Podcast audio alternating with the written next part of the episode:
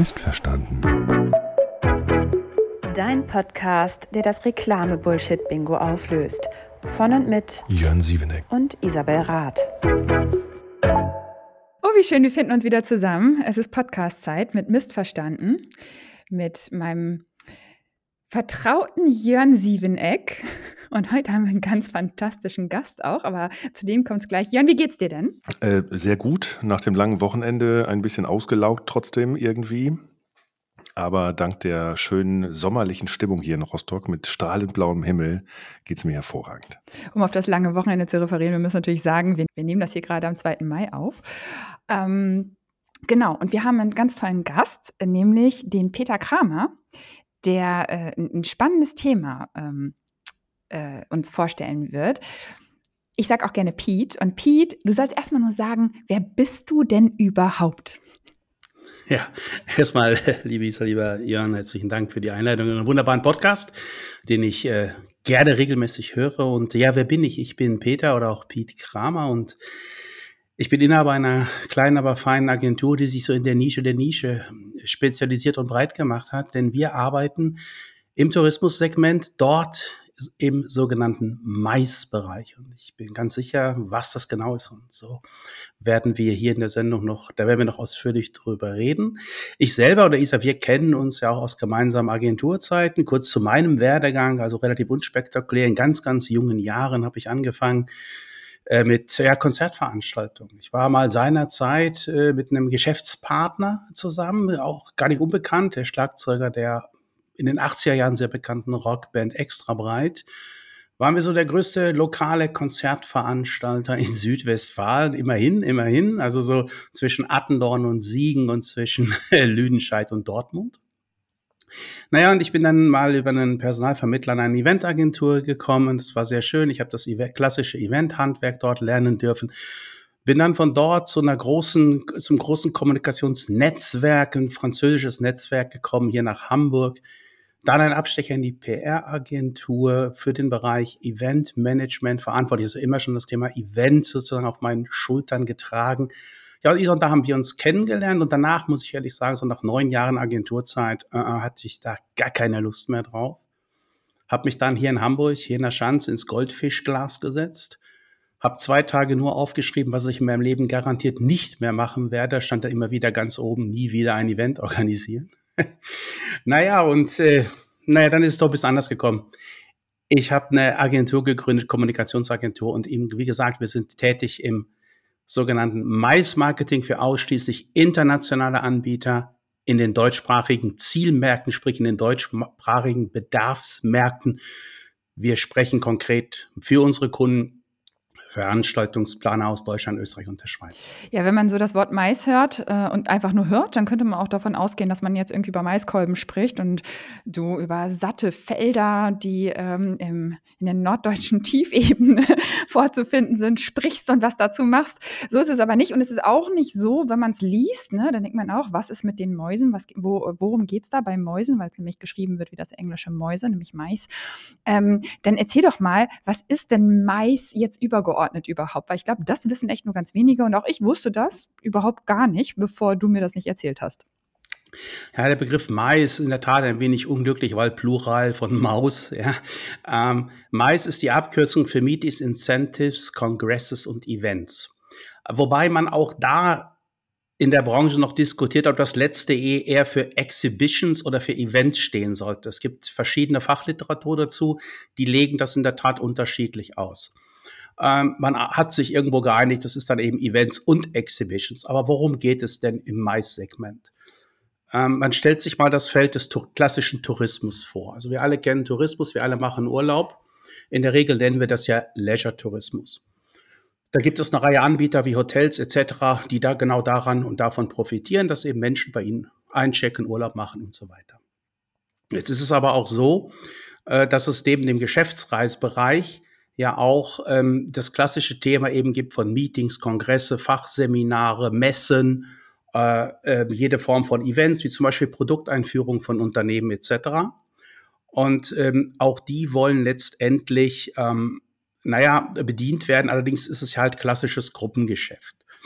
Also im, im Mais-Segment geht es letztendlich darum, dass Destinationen wie zum Beispiel Hamburg oder auch Rostock, deshalb hat Rostock, Rostock ein Convention Büro, deshalb haben die vermutlich auch eine Kongresshalle oder eine andere Lokalität, ähm, dies entsprechend anzubieten, um Veranstaltungsplaner mit ihren Gästen, egal woher, die können aus Deutschland kommen, die könnten mal aus Schweden kommen, aus Asien, hinzulocken, damit eben dort vielleicht ein äh, Kongress der Dermatologen oder der Urologen oder was auch immer stattfindet. Warum will man das? Weil anders als im klassischen Leisure-Tourismus durch Teilnehmer an einer Fachveranstaltung in den Destinationen höhere Umwegrenditen erwirtschaftet werden. Also ein Geschäftsreisender zu einem Fachkongress nach Rostock, nach Hamburg, gibt per se mehr Geld aus, dadurch kommen mehr Steuern in die Steuerkasse.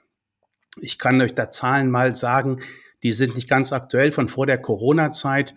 Der durchschnittliche Urlauber, der so einen Wochenendtrip nach Wien macht, gibt statistisch pro Tag 240 Euro aus. Also wenn wir drei nach Wien reisen, 240 Euro, da ist jetzt anteilig der Flugpreis für den einen Tag reingerechnet, das Hotel, das Ticket fürs Museum etc., das Essen, Trinken und so weiter. Der Geschäftsreisende in Wien gibt am gleichen Tag 580 Euro aus, also deutlich mehr Geld.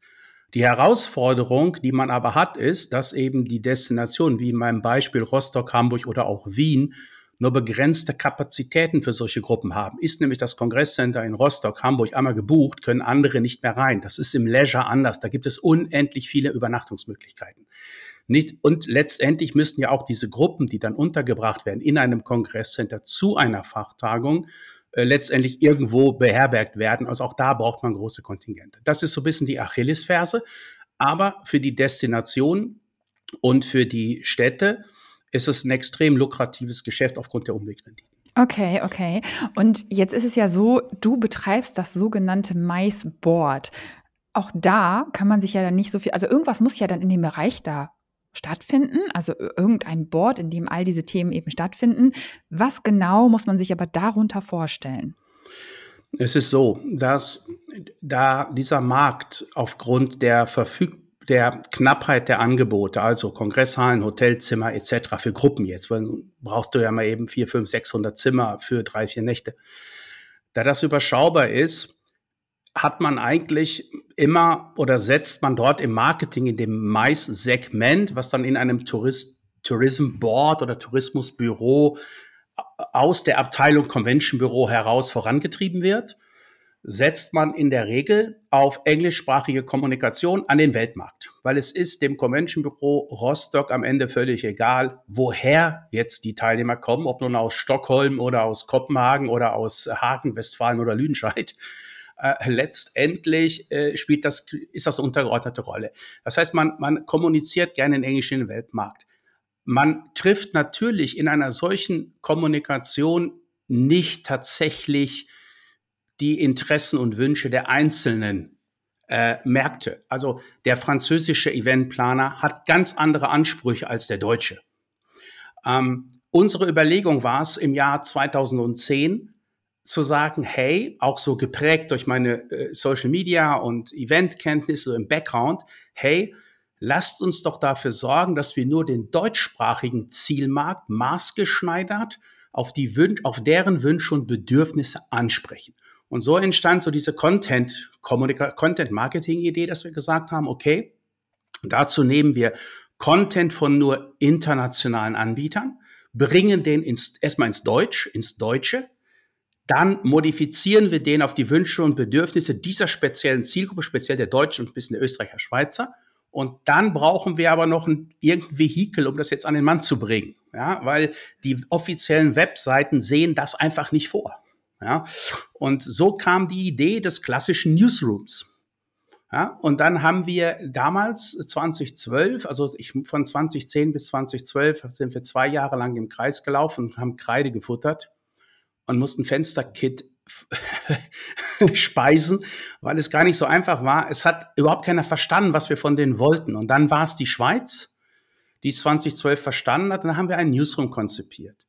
Und als wir den zweiten Kunden mitten im Newsroom hatten und den dritten, war für mich am Anfang immer schon klar, jetzt brauche ich so ein Mutterportal, weil wenn ich jetzt in drei Newsrooms was veröffentliche, kann ich doch dem User nicht zumuten, dass er von einer Website auf die nächste hüpft, nur um sich zu informieren, was gibt es gerade Neues außerhalb Deutschlands. Also haben wir ein Mutterportal drüber gebaut, das nennen wir MySport. Und in diesem Mutterportal, da laufen praktisch dann die Informationen aus den Newsrooms und mittlerweile auch einzelne Veröffentlichungen, die wir nur auf MySport machen zusammen. Das ist so die Idee hinter MySport. Also ein reines Content-Shift, so ein Content-Pool oder Hafen, wenn man so will. Dann geht es weiter mit der nächsten Frage. Welche Faktoren sind denn für eine erfolgreiche Mais-Veranstaltung entscheidend? Gibt es da irgendwelche KPIs oder irgendwie sowas, womit man das misst oder vorher festlegt? Ähm, ja, es ist so. Also eine Mais-Veranstaltung ist eine, ja, eine, wenn du so willst, eine Verkaufsmaßnahme des Anbieters gegenüber jetzt seinen Zielgruppen. Schaut man sich diese Maisveranstaltungen mal an, die üblich sind, dann sind das zum Beispiel Einladungen in die Destination, die, eine, die jetzt Wien macht und sagt, kommt mal her, ich will laden ein paar Leute ein. Und dann gibt es eben Messen und es gibt eben sogenannte Sales Events, so nennt man das, Mais Sales Events. Naja, und die, ähm, die die funktionieren schon ehrlich gesagt sehr, zum Teil sehr, ich will es mal so sagen, kurios, weil, weil äh, es gibt keinen richtigen Messwert dahinter. Also wenn ein Convention-Büro in Eigenregie etwas organisiert, dann ist die Kommunikation nach außen ist super gelaufen. Liegt auch daran, dass sie Steuergelder eingesetzt haben dafür. Also die werden nicht sagen, oh, das ist aber völlig misslungen. Ähm, das ist immer toll. Ähm, ist auch in Ordnung, ist es auch meistens. Äh, wenn es ein klassisches Sales-Event ist, haben wir in der Branche eine Situation, dass wir Anbieter haben, die sagen, ich zahle jetzt Geld dafür, dass ich zu einem Veranstalter gehe und der bringt, macht jetzt eine Fachveranstaltung, wo jetzt Eventplaner aus Unternehmen, Verbände, Agenturen, das sind so die drei Eventplaner-Gruppierungen, wo der mir die Bitte an den Tisch bringt und ich mein Produkt präsentiere und dann im Idealfall unterschreibt, unterschreibt er noch einen Vertrag, dass er mit einer Gruppe zu mir kommt. Das ist allerdings sehr kompliziert, weil eben das Kommunikationsverhalten in der Maisbranche anders als das im Leisure-Tourismus ist, sehr, sehr zurückhaltend ist. Alle Sales-Maßnahmen sind maximal auf immer auf das persönliche Gespräch fokussiert. Die gehen sogar noch her und verkaufen eine Haustür. Das heißt, die, das Convention Büro Wien und andere Destinationen rufen Veranstaltungsplaner in Hamburg und Rostock an und sagen, wir sind dann in Hamburg, können wir nicht mal vorbeikommen, wir würden uns Ihnen gerne mal vorstellen. Äh, das ist sehr, sehr halt personenfokussiert. Das heißt, er ist wenig Content. Entsprechend gehen internationale Veranstalter von sogenannten My Sales Events ganz gerne diesen Weg, dass sie in erster Linie mit einem ausgekügelten Hosted Buyer Programm, also mit einem Programm für die Teilnehmer, die Teilnehmer locken. Gerade jetzt vor vier, wenigen Tagen fand so ein Event auf Ibiza statt. Schaut man sich dann die Werbung dafür an, glaubt man, das ist ein Einspieler für irgendwie so ein Teen-Twen-Urlaub mit Partycharakter auf Ibiza. Da findet überhaupt keine fachliche Kommunikation statt. Man erfährt in weiten Teilen nicht einmal, welche Aussteller sind da überhaupt. Ja, man wird also tatsächlich nur gelockt mit, komm mit uns nach, komm mit uns nach Ibiza, drei Übernachtungen, fünf Sterne Hotel, kostenfrei, tolles Rahmenprogramm, Katamaranfahren, Party, guter DJ etc. Man registriert sich, man wird auch vielleicht akzeptiert, weil man offensichtlich die, die Kompetenz und den Background hat, internationale Events zu entscheiden. Das haben nämlich nur die wenigsten, wenn man sich die gesamte Branche anschaut. Ist man dann aber auf Ibiza, muss der Preis bezahlt werden und der ist zum Teil sehr brutal. Dann gibt es oftmals, ähm, also nicht, da gibt es immer stundenlang, oft sechs bis acht Stunden, jeweils alle 15 Minuten ein Pflichttermin mit einem Aussteller. Und im Zweifel zerren die dich auch vom Klo, wenn du da irgendwie einen Termin verpasst, weil du musst dich da hinsetzen, weil letztendlich für diese Visitenkartenaustausch in Wahrheit die Anbieter bezahlen. So. Und jetzt kann man darüber diskutieren, inwieweit der Planer, der da vor einem sitzt, das auch auch wirklich jetzt ein super Geschäftsmann ist, der Geschäft bringt, oder vielleicht einfach nur einer, der der nach an den an die Kopiermaschine bei Eisenkarl im, im Drogeriestore gegangen, im, im, im Baumarkt gegangen ist und hat sich irgendwie lustige Eventmanager Visitenkärtchen drucken lassen und hat, hat es damit geschafft, eine Zusage für eine Teilnahme zu bekommen. Da ist alles dabei. Sehr spannend. Damit hast du quasi die nächste Frage auch schon beantwortet, nämlich wie sich das Marketing von Maisveranstaltungen äh, in, in, unterscheidet zu anderen Arten von Veranstaltungen. Das ist gesagt, es ist sehr, sehr wenig Marketing, was passiert eigentlich.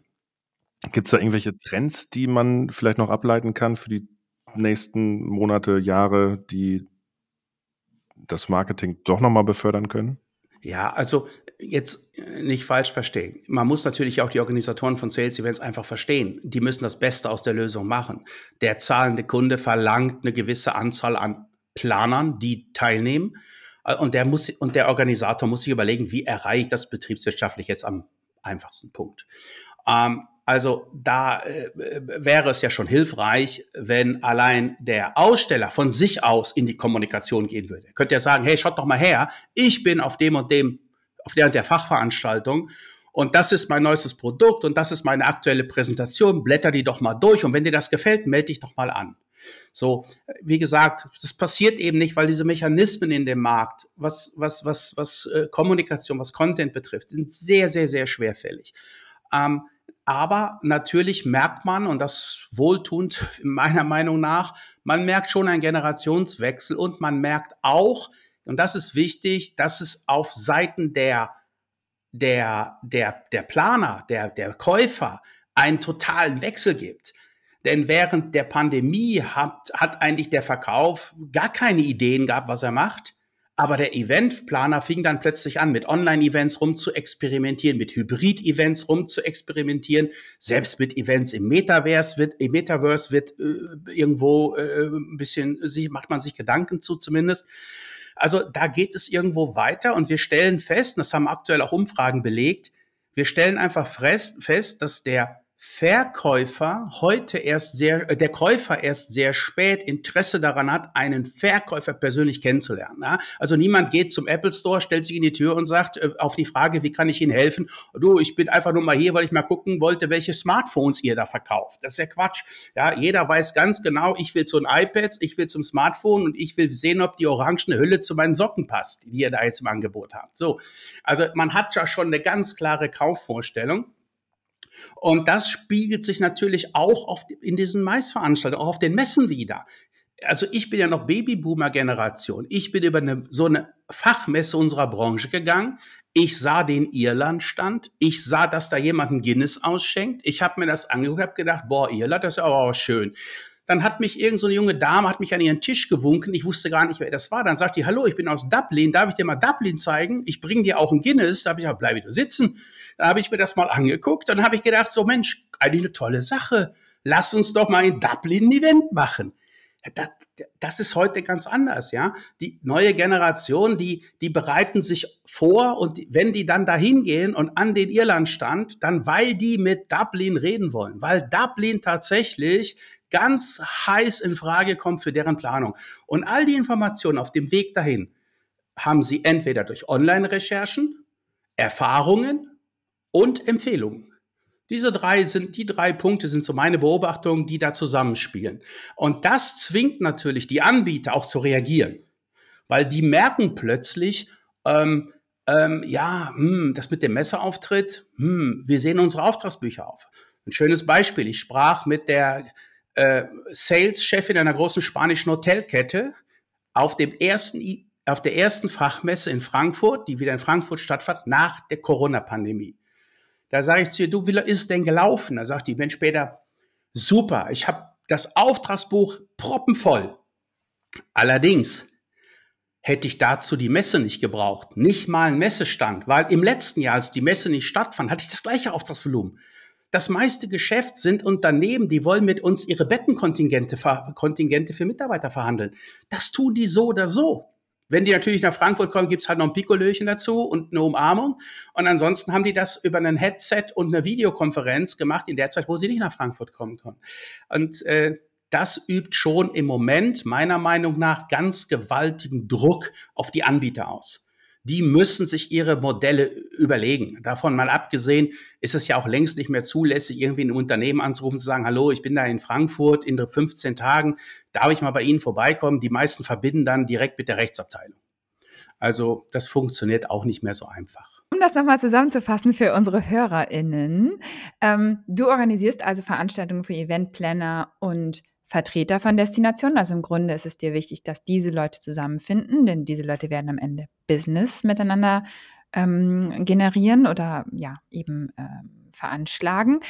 Wie stellst du denn für dich selber sicher, dass eine deiner Veranstaltungen sowohl für den, also für dich selbst als auch für die Teilnehmer erfolgreich ist?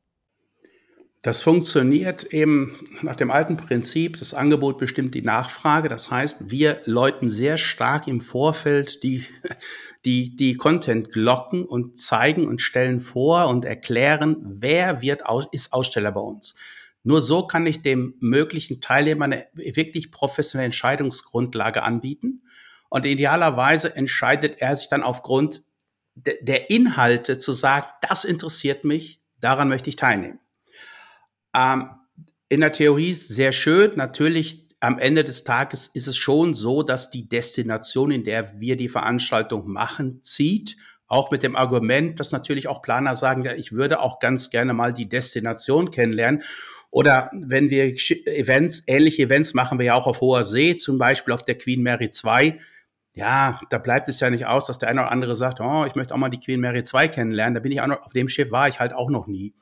Ähm, das ist ja auch in Ordnung so. Also das, das, das soll ja auch so sein. Das, ist, das muss schon ein, auch da ein gewisser Mix sein. Aber uns ist sehr wichtig, dass wir fachlich klar, klipp und klar erläutern, wer ist da, und was, welche Marken, Produkte, Leistungen und aktuellen Angebote hat derjenige für dich und du kannst entscheiden, ist das für dich sinnvoll oder nicht. Aber das führt, und das hat sich auch gerade in der Corona-Zeit so entwickelt, das führt jetzt zu einem ganz anderen Aspekt, den wir vorher gar nicht so bedacht haben. Wir bekommen jetzt zum Beispiel aufgrund, dass wir sehr viel Content im Vorfeld publizieren und die Leute sich mit diesem Content ernsthaft auseinandersetzen, passiert es uns, dass Veranstaltungsplaner sagen, ich komme nicht. Und wenn wir dann nachfassen, ja, warum nicht? Ja, weil du hast drei, drei Top-Supplier, die wären für meinen Kunden gerade definitiv engere Wahl. Ja, sag ich, dann komm doch. Nee, sagt er, pass mal auf, Peter, zuerst lass mich mal mit meinem Kunden reden. Und wenn der Kunde das abnickt, weil ich habe so viel Infos über diese drei Supplier, dies reicht mir völlig im jetzigen Stand, und da sind wir wieder bei den 75 Prozent, wenn ich, wenn, wenn man den Verkäufer dann doch mal sehen möchte.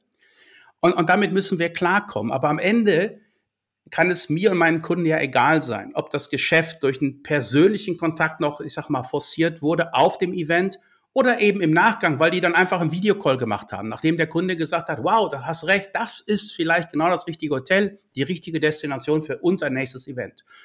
Daher kann, können wir damit leben, wird aber zukünftig auch nicht nur mir, sondern auch anderen so gehen. Weil Content muss nach vorne gepusht werden. Das verlangen die, die Planer, also die Einkäufer. Und kurz und ja, mittel- und langfristig können sich die Anbieter dagegen gar nicht mehr versperren. Okay, und ähm, es ist ja nun mal so, du hast da tatsächlich viele persönliche Beziehungen aufgebaut und letzten Endes ist es so, also du hast es ja in beide Richtungen aufgebaut, zu Eventplannern und zu Destinationen.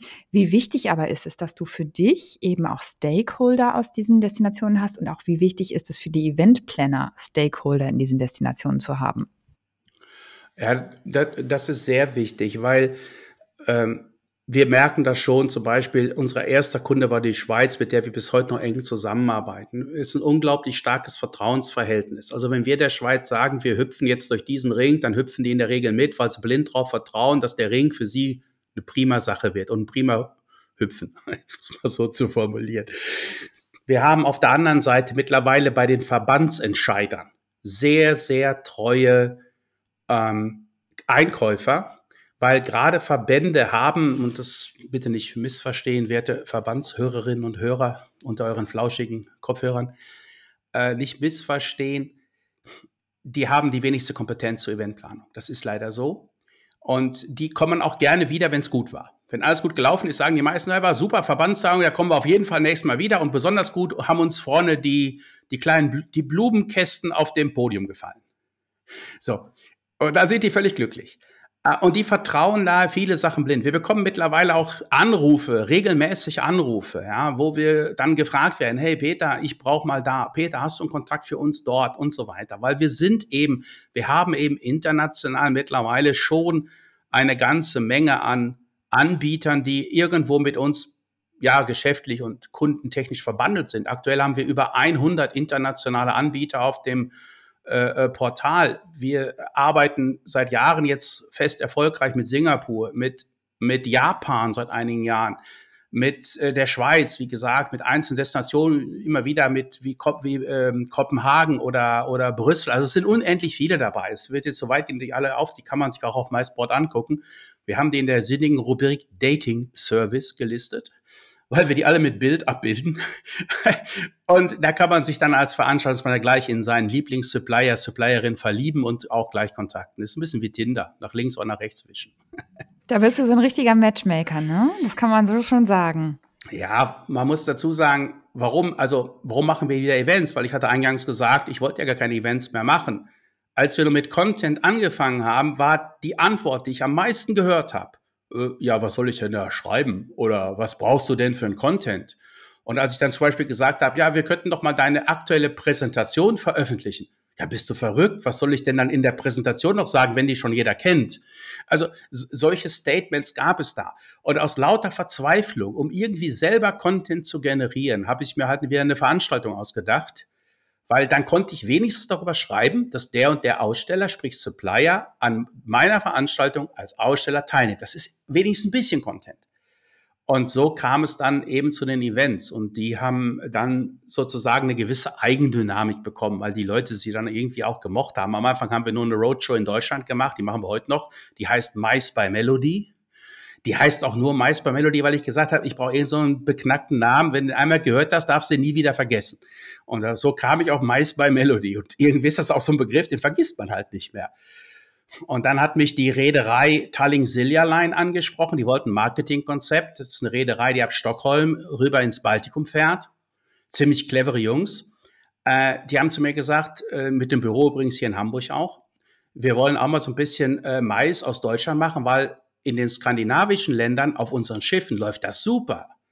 Muss man sich vorstellen, die Skandinavier haben da irgendwie so eine andere Haltung zu. Es gibt auf deren Schiffen sogar eine Konferenzsauna. Da hocken dann alle irgendwie im Handtuch gewickelt um einen Saunaofen und machen da ihr Meeting. Und das wird auch gebucht. Naja, und als ich dann ähm, gebeten wurde, denen ein Marketingkonzept zu, zu schreiben für ihre, für ihre Schiffe, und ich schon äh, im zarten Kindheitsalter Schwimmen in Finnland gelernt habe und immer in dem einzigen schwarz kleinen Schwarz-Weiß-Fernseher die US-amerikanische Serie The Love Boat geschaut habe, habe ich ein Konzept geschrieben, was da hieß The Mice Boat. So eine kleine versteckte Hommage ans Love Boat. In Deutschland bekannt als Traumschiff. Naja, und dann fand ich das aber so super. Und dann musste ich zur Kundenpräsentation und dann sagte ich denen, ja, wir haben jetzt ein Problem. Ich habe jetzt ein Konzept für Sie, aber ich verkaufe Ihnen das nicht. Dann haben die mich angeguckt wie ein Auto, haben gesagt, nee, Moment mal, Herr Kramer, wir haben Sie aber engagiert, wir wollen jetzt von Ihnen Ihr, Marketingkonzept sehen. Ja, also wenn Ihnen das gefällt, dann können wir das nur gemeinsam machen. Aber ich verkaufe es Ihnen nicht. Naja, und dann habe ich, ja, dann habe ich präsentiert, dann sagten die, das ist cool, das machen wir. Sie unterschreiben uns, dass Sie es drei Jahre nur mit uns machen, nicht zum Wettbewerber gehen und dann machen wir das gemeinsam. Und so ist dann das Maisbrot entstanden. Das war eigentlich mehr Spaß als ernsthaftes Idee dahinter. Ja? Und so kam es dann von einem Event zum nächsten. Dann riefen uns immer Kunden an und sagten, Peter, wir müssen mehr nachhaltige Events machen. Meine Kollegin fing auch immer an und sagte, du musst mal mehr nachhaltige Events machen. Du hast ein Konzept geschrieben auf ein Kreuzfahrtschiff. Das, das werden die uns vielleicht mal um die Ohren hauen, wenn das mit, weiter so geht mit dem Klimaschutz. Ja, irgendwie, was weiß ich, hast du irgendwie Klimakleber an so an so einem Dock oder an so einem Kai. Ich sage, okay, ich habe da aber keine Lust zu, ein nachhaltiges Konzept zu schreiben. Ja, dann essen wir ja noch alle vegetarisch oder sowas. Nein, aber, aber, nein, kleiner Spaß. Aber letztendlich kamen dann die Fragen, Peter, wo können wir denn mal außerhalb Deutschlands irgendwie nettes, nachhaltige Veranstaltungen machen? Wer kann uns denn da helfen? Und dann habe ich gesagt, okay, da muss ich dann ein Event zu machen. Dann haben wir ein einfaches Event gemacht, haben wir letztes Jahr in Zürich gelauncht, die Green Mile. Klar, Green Mile könnte man jetzt auch drauf kommen, wer da vielleicht irgendwo seine Finger im Spiel hat. Ja, es war so ein gemeinsamer Saunaabend mit Stephen King, nein, natürlich nicht, aber äh, Green Mile war eigentlich die Idee, dass ich gesagt in meinem Kopf hatte, wir müssen eine, in einer Destination eine, eine Meile, eine wirkliche Meile aufziehen, wo wir entlang gehen und verschiedene Ideen und Ansätze der Nachhaltigkeit kennenlernen. Das war die Idee des Konzeptes. Haben wir letztes Jahr gelauncht, machen wir nächste Woche Teil 2 in Kopenhagen und ist ein völlig einfaches Event und läuft extrem gut, weil es die Frage für Deutsche und äh, in dem Fall auch österreichische und Schweizer Eventplaner beantwortet, wo können sie außerhalb ihres Heimatlandes gute, nachhaltige Veranstaltungen machen, wer hilft ihnen dabei, Punkt. Also so kam ich jetzt wieder zu den Events, also ja, äh, ist okay. Kann man so machen, ne? Kann man so machen. Pete, ähm, Du hast vorhin tatsächlich von der äh, Kongresssauna auf dem Schiff gesprochen. Ich muss hier einen kurzen Sidestep machen Richtung Jörn. Äh, irgendwie sehe ich da eine Verbindung zu Eisbademeisters. Ich möchte an der Stelle darauf hinweisen, dass Jörn für den guten Zweck im Winter durchaus in die kalte Ostsee und in andere kalte Gewässer geht, um Spenden zu sammeln. Äh, das finde ich passt an der Stelle sehr, sehr gut. Aber kommen wir nochmal zurück auf die Destination. Ähm, es sind ja, also du arbeitest mit sehr vielen Destinationen zusammen. Du hast auch viele selbst davon gesehen, weil du dich natürlich auch ähm, schlau machst und natürlich auch irgendwie schaust, ähm, mit wem arbeitest du da eigentlich und äh, ist das eben auch eine Relevanz, die da bedient wird. Sag doch mal, was sind so für dich die Top-Destinationen 2023, mit denen du so arbeitest?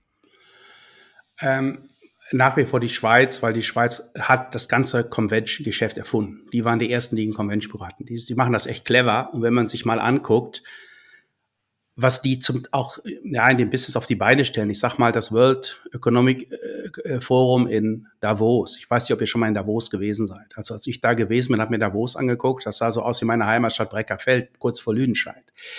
Da die Idee zu haben, irgendwann müssen da ja mal zwei so ehemalige Landwirte, die wahrscheinlich dann schon ihre Wiesen äh, für die für die Ski für den Ski für die Skiakrobatik und die Skifreizeit freigegeben hatten und dann auch nicht so recht wussten, wohin noch mit dem Geld, müssen da gesessen haben und der eine muss zum anderen gesagt haben, du, ich kenne jemanden, der kennt jemanden und der kennt die Frau vom amerikanischen Präsidenten.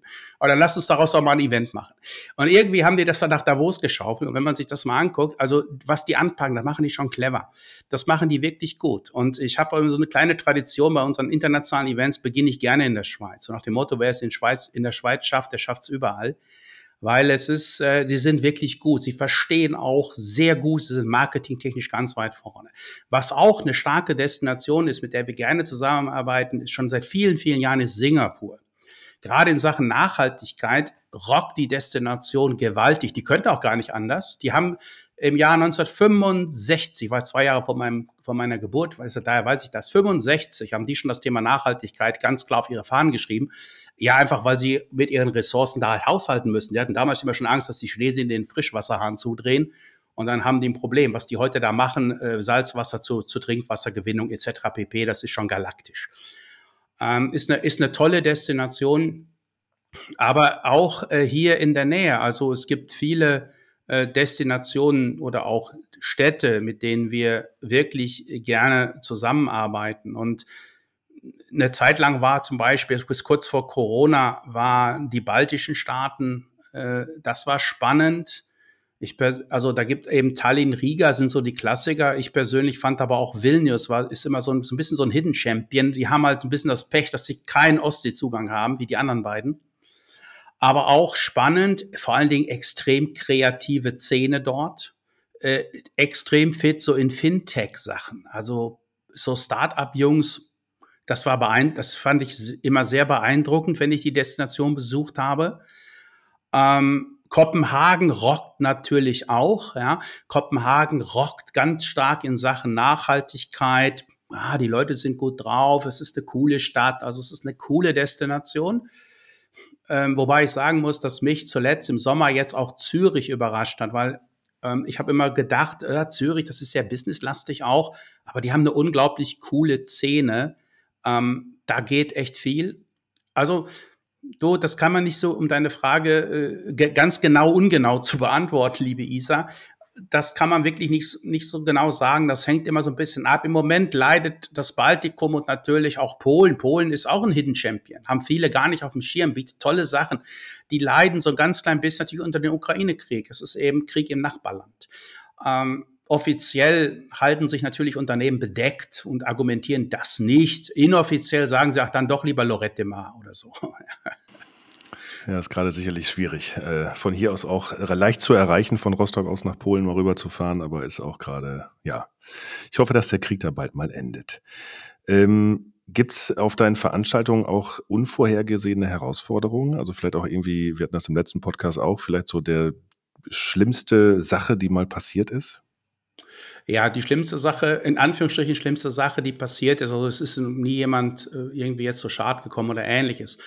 Aber bei unserem Projekt Maisboot waren wir mal irgendwann eben von Rostock aus auf einem Anbieter einer spanischen Reederei. Ich glaube, die hießen Pullman oder so. Wir gingen in Rostock an Bord und die Cruise ging rüber nach Kopenhagen. Dort hatten wir einen Zwischenstopp. Bis dahin war auch alles wunderbar. Es ging dann, bevor es Abend wurde, weiter um Kopenhagen herum auf die andere Seite, da Höhe Amsterdam. Also das ist so ein Seehafen in der Nähe von Amsterdam. Und bei der Umfahrt von, von in der Nacht, in, wo es halt von Ost auf Nordsee ging, hat es extremste Wetterschwierigkeiten gegeben. Und ich weiß nicht warum, ich bin in meinem Leben noch nicht seekrank geworden, obwohl ich schon übelste Wetterlagen auf Schiffen erlebt habe. Aber dann war es tatsächlich so, dass zwei Drittel aller Teilnehmer seekrank ausfielen.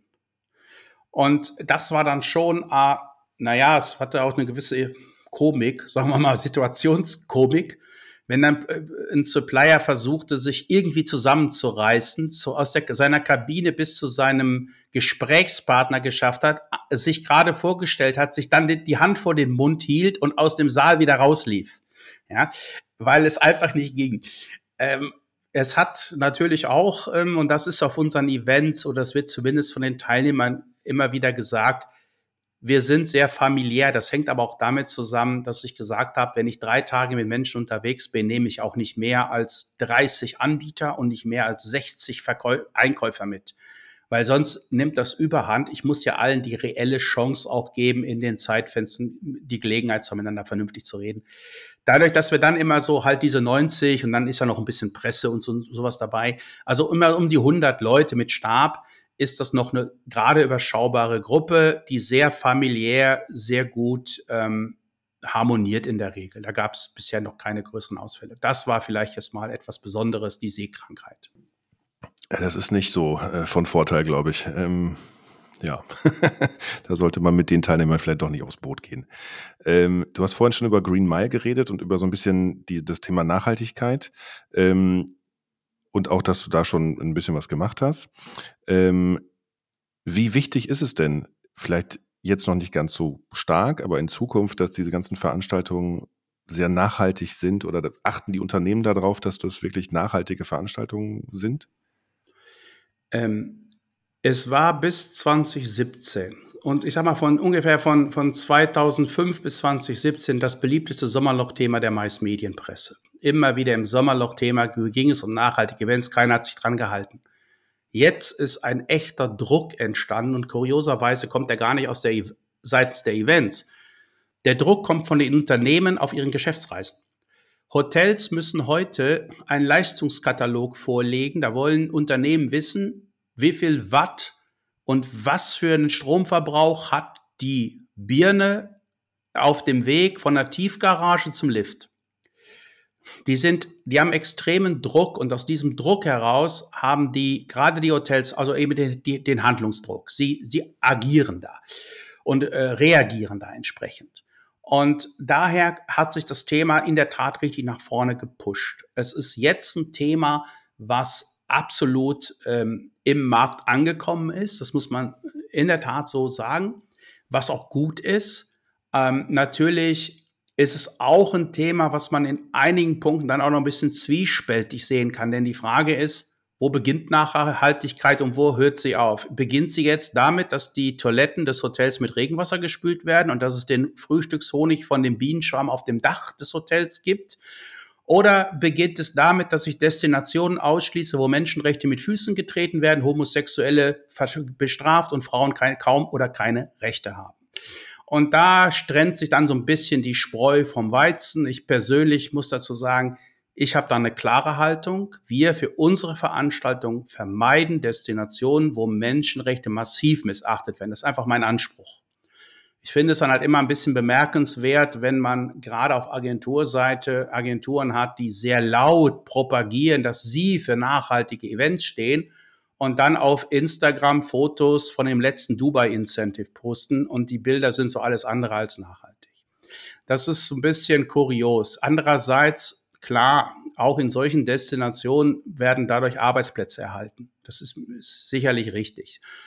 Das muss man einfach mal diskutieren und abwarten. Aber um deine Frage zu beantworten, ja, das Thema Nachhaltigkeit ist jetzt de facto angekommen. Wir merken das auch bei dem Zulauf zu unseren, unseren Events und ähm, gerade der Green Mile natürlich. Und es ist ein wichtiges Thema und es wird noch viel mehr Dynamik in den nächsten Jahren bekommen und zwar sehr schnell, weil wir alle ja sehen, was so klimatechnisch los ist und äh, das, das kann man einfach auch nicht mehr wegignorieren. Und wo setzt du da persönlich so die Grenzen? Also ich habe gerade gesehen auf der Webseite bei euch irgendwie ein Hotel in Kopenhagen, wo dann aus Brotresten Bier gebraut wird. Also wie nachhaltig muss es dann sein? Also setzt du wirklich da an, dass wirklich die, das Regenwasser in der Toilette benutzt werden muss? Oder fängt man vielleicht erst da an, dass die Menschenrechte gewahrt werden, dass die äh, weiß nicht, das Frühstücksbuffet nachhaltig und so weiter von Biobauern aus der Region kommt zum Beispiel oder sowas? Oder gibt es da irgendwie, weiß nicht, eine Checkliste für dich, wo du sagst, okay, das ist green für mich? Ähm, ja, mir ist wichtig, dass die Gesamtkomposition, ja, dass die schon dem Thema Nachhaltigkeit schon Rechnung trägt. In einzelnen Punkten können wir es nicht. Ganz witzig. Ich hatte gerade eben bekam ich eine E-Mail vom Koch des Hotels der mich ganz vorsichtig flüsternd fragte, nur vegetarisch oder darf ich auch ein Gericht mit Schweinefleisch servieren? Das fand ich echt niedlich. Ich sag, meine Kollegin hat Gott sei Dank die E-Mail nicht gelesen, die hätte es untersagt. Ich habe sofort zugesagt. ja, so. Völlig okay. Wir kriegen das ja, wir müssen es ja auch nicht jetzt äh, von jetzt auf gleich um 150 Grad drehen. Aber die Gesamtkomposition, die ist mir schon wichtig. Wir kriegen aber einige Sachen einfach auch nicht wirklich nachhaltig umgesetzt. Das, ich mache mal das Beispiel jetzt, ich muss die meisten Teilnehmer nach Kopenhagen per Flugzeug bringen. Wir haben die Teilnehmer nach Zürich fast immer mit, fast alle mit dem Zug gebracht. Das hat mich Schweißtropfen, Perlen und eigentlich ist keiner pünktlich angekommen. Das hat alles nicht funktioniert. Schon wenn der deutsche Zug Verspätung hat, lässt die Schweizer Bahn ihn gar nicht mehr in sein Netz. Dann steht der rum und man muss schauen, wie man da weiterkommt. Das war alles sehr, sehr kompliziert. Und es ist auch so, dass wir dann zum Beispiel aktuell, wir haben eine Flugpreissituation. Ja, ich hatte gerade letzte Woche noch so eine Geschichte, wo es um eine Umbuchung ging von München nach Kopenhagen und zurück mit der Lufthansa. Und da, da ruft mich der Reisebroker an und sagt, willst du das wirklich machen? Ich sage, warum? Der sagt, das Ticket kostet 900 Euro. Ich sage, bitte 900 Euro. Da machen ganze Familien ihren Jahresurlaub für. Also das ist echt abgefahren, was da auch gerade passiert. Aber letztendlich, du kommst nicht drum herum. Ich muss die Teilnehmer ja irgendwann mal in Kopenhagen auch haben, auch Zeit. Die können auch nicht ewig aus, ihren, aus den Büros weg sein. Also da ist einfach noch viel auch an Infrastruktur mangelhaft, um es umsetzen zu können, so gern man es tun würde. Und man merkt auch, und das fand ich eigentlich einen ganz spannenden Aspekt, dass die Leute es ja zum Teil auch, also die sind hilflos, was zum Beispiel das Thema Bahn betrifft. Die Bahn bemüht sich tatsächlich um eine gute Performance. Das, die, also das Team, mit dem ich da im letzten Jahr zusammengearbeitet habe, kann ich nur loben. Dieser Firmendienst der Deutschen Bahn in München hat einen super Job gemacht. Die haben da Tickets und alles organisiert. Das war schon toll. Die können nun auch nichts dazu, wenn der Zug irgendwie nicht weiterfährt oder sowas. Aber eine ganz andere Problematik habe ich überhaupt nicht bedacht. Ja, wenn ich einen Teilnehmer habe, der mir sagt, er, er fliegt ab Frankfurt. Dann schicke ich dem ein Ticket und dann kommt der irgendwie zum Flughafen und setzt sich auf einen Sitzplatz, der auf seinem Ticket steht, dann kommt er irgendwann an. Wenn ich einen Teilnehmer habe, der mir sagt äh, äh, Frankfurt, dann sagt er mir, Moment, aber ich wohne aber in Eschborn. Aber ich muss doch noch mit dem Regionalzug zum Hauptbahnhof. Und der Regionalzug hat doch immer Verspätung. Was mache ich denn da? Und dann, Peter, wie ist das denn? Also sitze ich im Abteil oder im Großraumwagen? Ja, sag ich, du sitzt erster Klasse, du kannst da sitzen, wo du willst. Ja, aber, aber doch nicht mit dem Rücken zur Fahrtrichtung. Das vertrage ich nicht. Also man merkt, da ist eine völlige Unbeholfenheit und eine Panik. Ja, ich, ich, ich bin bald verzweifelt. Ich hatte E-Mails und Telefonanrufe über Telefonanrufe im letzten Jahr, wo ich irgendwie gefragt wurde, äh, ob sie denn mit einem Rücken in Fahrtrichtung sie sagt, weiß ich doch nicht. Ich bin doch nicht die, die Deutsche Bahn, ich hänge doch nicht so einen Zugwaggon ein.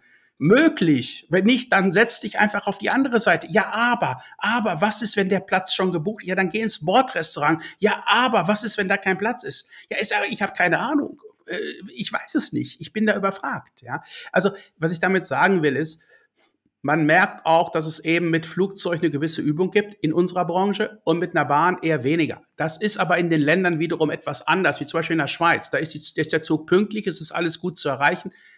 Da ist das auch einfacher gelöst. Man kriegt für seine Gruppe einen ganzen Waggon und ähnliches. Das ist am Bahnsteig beschildert. Hier Gruppe X, Einstieg und alle kommen prima klar und das ab Flug, dann im Zweifel ab Flughafen Zürich und dann rein ins Land. In Japan ist es noch besser, äh, etc. Also Infrastruktur ist die größere Herausforderung als der Wille, nachhaltige Veranstaltungen zu planen. Das ist zumindest mein Eindruck. Pete, das war ein richtig krasser Umschlag jetzt über ein Thema, was wahrscheinlich ganz, ganz vielen Marketern, Kommunikationsprofis komplett äh, tatsächlich nicht bewusst ist. Das ist ja ein sehr, sehr nischiges Thema, was du da quasi bearbeitest in deinem täglichen Doing. Und ich habe jetzt für mich auch so mitgenommen, du bist im Grunde, auch gerade auf das bezogen, was du jetzt gerade erzählt hast, du bist im Grunde Psychologe, Pädagoge, Veranstalter, Marketer, Social Media Manager, Content-Ersteller, Ideengeber, Nachhaltigkeitsexperte und du kennst dich mit Mobilität, also Public Transportation, also den Transport, wie, äh, wenn es auch per Bahn, per Flugzeug, per, weiß ich nicht, Autobus, ich weiß nicht, kennst du dich einfach aus und gibst entsprechende Ratschläge, damit das alles läuft. Das ist super spannend ähm, und ich glaube, man könnte jetzt noch Stunden weiterreden. Jörn, du zeigst den Finger. Was möchtest du sagen? Ich wollte nur sagen, also wenn du mal wirklich keine Events mehr machen möchtest, dann gäbe es genug Optionen, die du als Beruf wählen könntest. ja, absolut. Du hast dich auf jeden Fall innerhalb deiner Möglichkeiten, deines, deines Doings wahnsinnig weitergebildet und hast da ganz, ganz viel Expertise aufgebaut in alle möglichen Richtungen. Pete, wenn man jetzt sagt, boah, das war aber spannend und ähm, ich habe da aber auch irgendwie eine Connection zu dem Thema, aber wusste das gar nicht. Ne? Also, weil ich glaube, so ist es, kann es tatsächlich vielen gehen, dass man irgendwie denkt so, ach Mensch, ja irgendwie, ne, ich habe ja schon mal irgendwie eine Convention, einen Kongress oder irgendwas mitgemacht. Nächste Woche sind in Hamburg die OMR. Das ist eine Veranstaltung, die in diesem Bereich quasi fällt. Also alle Leute, die aus Querbeet Deutschland kommen, die äh, sind dann quasi genau in diesem Maisbereich gerade drin und wissen das einfach nur nicht, dass das ein spezieller Bereich ist. Ähm, für diese Leute, die jetzt wissen wollen, oder einfach mit dir in Kontakt treten wollen, weil sie vielleicht mehr wissen wollen, weil sie ähm, vielleicht auch Ideen haben, weil ihnen äh, ja, weil ihnen einfach irgendwas aufkommt, äh, worüber sie sprechen möchten und natürlich überhaupt keinen Kontakt, genauso wie Jörn und ich in diese Branche haben. Wo findet man dich denn, um genauer mit dir in Kontakt zu treten? Äh, am einfachsten natürlich über MySpot und in den sozialen Medien. Da auf den gängigen, auf den gängigen Kanälen, da findet man mich schon. Ähm, da kann man gerne mit mir in Kontakt treten. Ich hatte es auch vorhin mal einmal kurz erwähnt. Wir haben es tatsächlich so, dass wir immer wieder Anrufe bekommen von allen möglichen Eventplanern, die einfach von uns, weil aufgrund der Expertise, die wir international haben, wissen wollen, du bitte empfehle mir doch mal ein oder wie komme ich da weiter, wer kann mir helfen? Hatte ich gerade noch jemand, der in Aarhus, äh, Aarhus in, in, in Dänemark ein Event machen wollte und irgendein Ausflugsboot brauchte und so ähm, und einen Ansprechpartner dort im Convention-Büro, was dann auch äh, schnell vermittelt werden konnte. Das machen wir alles sehr gerne. Das, diese Leistungen sind bei uns auch komplett kostenfrei. Alle Informationen, alle Kontaktdaten auf MySpot sind für alle User kostenfrei. Wir haben keinen Mitgliedsbereich. Unser Geschäft ist es tatsächlich für die Anbieter Content zu erstellen, der maßgeschneidert ist, der die Zielgruppe anspricht und mit dem die Ziel, die, die letztendlich ähm, der, der Content, die, ähm, der der Zielgruppe weiterhilft äh, bei ihren Planungen außerhalb Deutschland, weil das ist halt schwieriger, als wenn du dich in Deutschland umschaust. Super spannend auf jeden Fall. Ich glaube, wir haben ganz vielen Leuten jetzt, also Jörn auf jeden Fall, ich kannte das Thema ja vorher schon so ein bisschen durch dich, Piet, aber auf jeden Fall haben wir da jetzt ganz vielen Menschen, glaube ich, so den Kopf aufgemacht und eine völlig neue Welt geboten, die sie vorher nicht kannten. Da bin ich mir echt total sicher. Ähm, Pete, vielen lieben Dank, dass du bei uns im Podcast Missverstanden zu Gast warst. Also das war wirklich eine klasse Vorstellung, kann ich nicht anders sagen. Und ähm, ja, wir freuen uns auf jeden Fall auf das nächste Mal, dass wir Missverstanden äh, publizieren können. Jetzt erstmal ähm, werden wir uns freuen auf äh, diesen, äh, diesen Beitrag. Ähm, Piet, letzte Worte noch von dir? ja, liebe Isabel, lieber Jörn, ich sage erstmal herzlichen Dank, dass ich dabei sein durfte und euch so ein bisschen mitnehmen durfte in die kleine Mäusewelt, also in die Maisbranche, die Nische in der Nische, äh, wo auch das Thema Content Marketing noch wirklich äh, ja, äh, in den Kinderschuhen steckt, ja, wo der Verkauf immer noch so ist, dass Verkäufer auf Dinosaurier zu ihren Kunden reiten. Also ich freue mich, ich freue mich, dass ich das so ein bisschen auch den Zuhörerinnen und Zuhörern jetzt äh, vor den Weltempfängern und ihren flauschigen Kopfhörern ein bisschen das Thema näher bringen konnte. Es ist ein spannendes Thema, es ist ein wichtiges Thema, gerade für die Destination, ähm, weil es sind letztendlich ja auch Gäste, die jetzt nicht zum Overtourism einiger Destinationen zu zählen sind, denn sie nerven letztendlich nicht mit ihren Rollkopfern auf Kopfsteinpflastern die Einheimischen, sondern sie sind den ganzen Tag in Konferenzräumen, in Messehallen und ähnlichen Locations eingesperrt und reisen in der Regel am übernächsten Tag wieder. Sehr schön. Vielen, vielen Dank, dass du da Danke warst. Danke für alles. Sehr gerne. Vielen lieben Dank, Pete. Das war super spannend. Jörn, ich würde sagen, wir freuen uns einfach aufs nächste Mal und dann werden wir mal schauen, was wir als nächstes für ein Thema haben. Aber gibt eine Menge noch, was wir zu beackern haben. Ich habe so immer das Gefühl, jedes Mal, wenn wir eine neue Folge haben, dann geht's irgendwie noch irgendwie in, in tausend Gedanken in neue Thematiken. Das heißt, irgendwie ist es ein endless Thema. Ähm, Vielen lieben Dank auch dir für das Co-Hosting heute. Auch dir fürs auch Co-Hosting. Dankeschön. Und ich würde sagen, ganz liebe Grüße an unsere Hörer geht raus oder ganz viel Liebe geht auch raus an unsere Hörer und wir hören uns. Genau, gerne Feedback an äh, podcast.missverstanden.de per E-Mail zum Beispiel. Sprachnachrichten könnt ihr uns auch senden oder äh, fleißig kommentieren bei den Postings auf den sozialen Netzwerken. Super wichtiger Hinweis. Vielen Dank, Jörn, und vielen Dank an alle fürs Zuhören. Vielen Dank, Pete. Wir hören uns beim nächsten Mal. Tschüss. Tschüss.